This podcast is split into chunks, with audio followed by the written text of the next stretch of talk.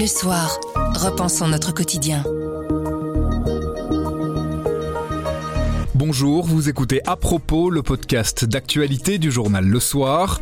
On est de retour après une pause estivale pour toujours vous proposer des analyses, des explications et des décryptages. C'est notre oreille sur l'actualité. Redoutée par certains, attendue par d'autres, la rentrée scolaire c'est ce lundi en Fédération Wallonie-Bruxelles. Il y a pas mal de choses qui changent cette année, on vous explique tout dans un instant. Pour nos femmes et hommes politiques aussi, c'est la rentrée. Béatrice Delvaux nous dira que l'heure est à la responsabilité. Nous sommes le lundi 29 août, je m'appelle Pierre Fagnard. Le retour d'à propos, c'est le retour de l'actualité comme vous l'entendez. Grand angle. Je vous épargne d'un bruit de sonnerie ou de cloche pour illustrer cette rentrée scolaire. Les écoles de la Fédération Wallonie-Bruxelles ont donc rouvert leurs portes un peu plus tôt que d'habitude, conséquence de l'adoption des nouveaux rythmes scolaires. Cette année marque l'entrée en vigueur de plusieurs nouveautés, et pas juste au niveau du calendrier.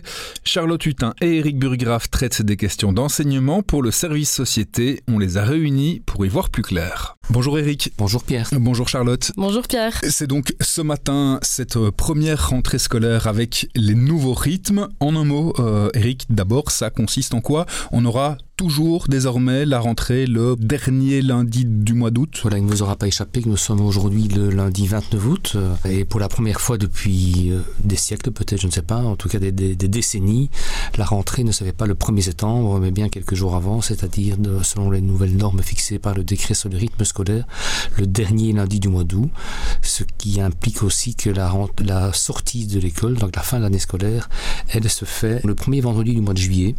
Ça permet de raccourcir un tout petit peu les vacances d'été et de mettre cette période à profit pour euh, concevoir des périodes de vacances un peu plus longues et au carnaval et à la Toussaint. On part sur un espèce de calendrier 7 plus 2. Qu'est-ce que ça veut dire? Ça veut dire que les chronobiologues, euh, qui sont les spécialistes du rythme, euh, de rythme biologique de l'enfant, ont repéré après toutes leurs études que le meilleur calendrier scolaire pour un enfant, c'est-à-dire les périodes pendant lesquelles il peut se concentrer, c'est 7 semaines de cours.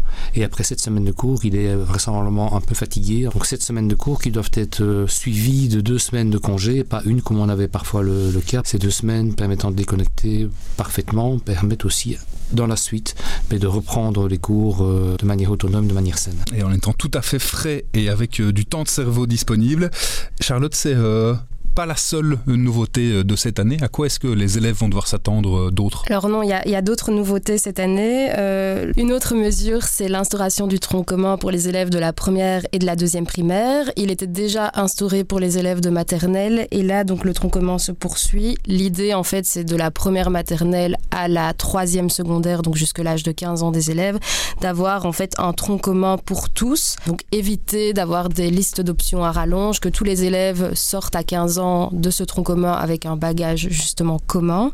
Et donc en fait, l'orientation vers, vers les filières techniques et professionnelles sera alors reportée d'une année.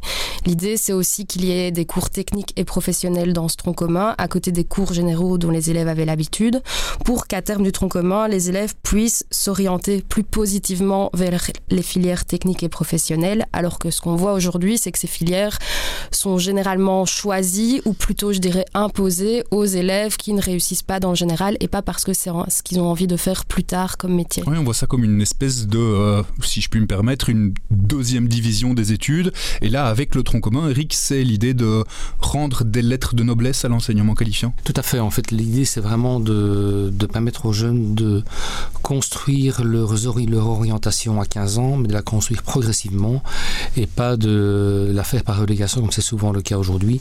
Juste pour mémoire, on a aujourd'hui l'enseignement général. Souvent, certains enseignants, certaines directions disent si tu t'en sors pas bien dans l'enseignement général, tu peux aller dans l'enseignement général de qualification.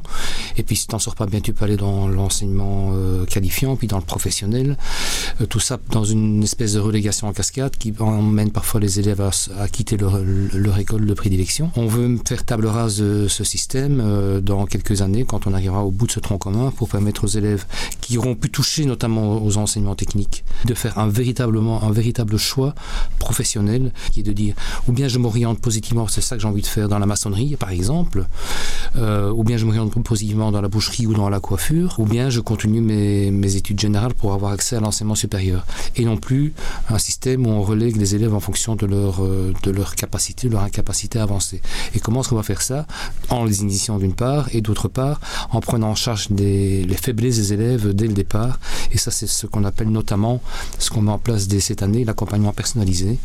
L'accompagnement personnalisé qui postule notamment d'avoir un second enseignant en classe, en tout cas pour une partie des élèves de première, en tout cas une partie des élèves, une partie des heures en première deuxième primaire.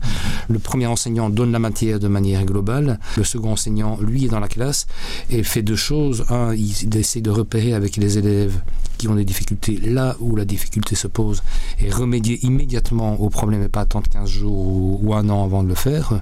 Et l'autre chose qu'il peut faire aussi, c'est voir avec les élèves qui, sont, qui ont dans cette matière-là, parce que c'est pas dans tout, un peu plus de facilité, leur proposer ben, peut-être des exercices de dépassement pour continuer à avancer et motiver l'ensemble de la classe. En fait. Si on prend en compte euh, tout ce à quoi on peut s'attendre pour cette nouvelle année scolaire, Charlotte, il faut aussi s'attendre à une actualité euh, sociale un peu chaude. En fin d'année scolaire précédente, il y avait eu quelques actions de grève, quelques mouvements de mauvaise humeur. En tout cas, euh, ces mots sont loin d'être résolus. Il y a eu plusieurs mouvements de grève l'année dernière durant lesquels en fait les syndicats étaient venus avec une liste de, revendications, notamment euh, concernant l'accord sectoriel qui est en fait un accord qui donne toute une série d'avantages à la profession d'enseignant, le gouvernement qui décide d'octroyer euh, un, un, budget à, à la profession.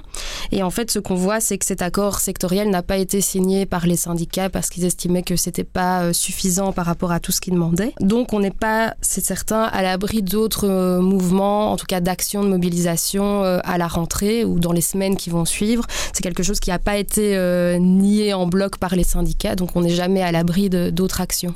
Une dernière petite chose euh, pour finir. Eric, vous avez réalisé euh, le week-end dernier une interview de la ministre, Caroline Désir. Elle est euh, optimiste, euh, heureuse par rapport à cette année qui s'annonce En tout cas, la ministre nous a confié avoir pour la première fois depuis trois ans passé un été à peu près normal. Elle a pu partir dix jours sans que son téléphone ne, ne résonne beaucoup dans sa poche, sachant que les autres étés, elle était en permanence euh, en lien avec l'actualité Covid, en fait, euh, ce qui était tout à fait normal. Donc sur le plan sanitaire, les choses semblent, sauf revirement, sauf une nouvelle vague qui pourrait arriver. Mais en tout cas, de ce point de vue là elle est relativement optimiste. Elle est d'autant plus optimiste que la plupart des mesures sanitaires à l'école sont levées, à l'exception de la ventilation, des, des contrôleurs de CO2. Le masque, en tout cas, certainement, n'est certainement plus obligatoire, mais il est toléré pour celui qui aura envie de le mettre. Mais l'école retrouve par rapport au Covid toute une série, tout, un, peu sa vie tout à fait normale. De ce point de vue, elle est tout à fait optimiste. Et l'optimiste parce qu'elle se rend compte qu'elle a des générations d'enseignants qui sont prêts à relever leurs manches pour euh, revoir les apprentissages et, repartir sur les essentiels et remettre les élèves sur, sur les bons rails. Concernant les, les revendications syndicales, ben, elle dit oui, euh, il y a des choses sur lesquelles on pourrait éventuellement avancer.